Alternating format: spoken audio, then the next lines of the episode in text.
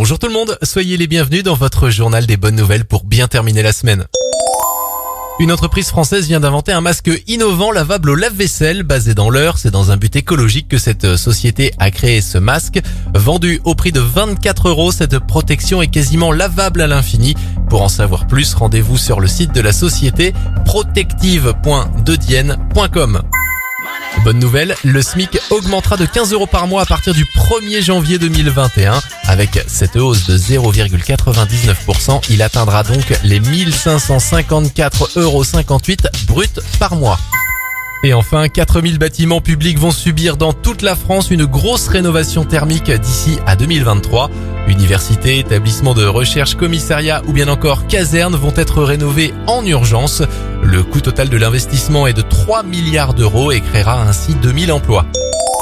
C'était votre journal des bonnes nouvelles. Vous pouvez le retrouver bien sûr maintenant gratuitement en replay sur notre site internet et notre application Radioscoop.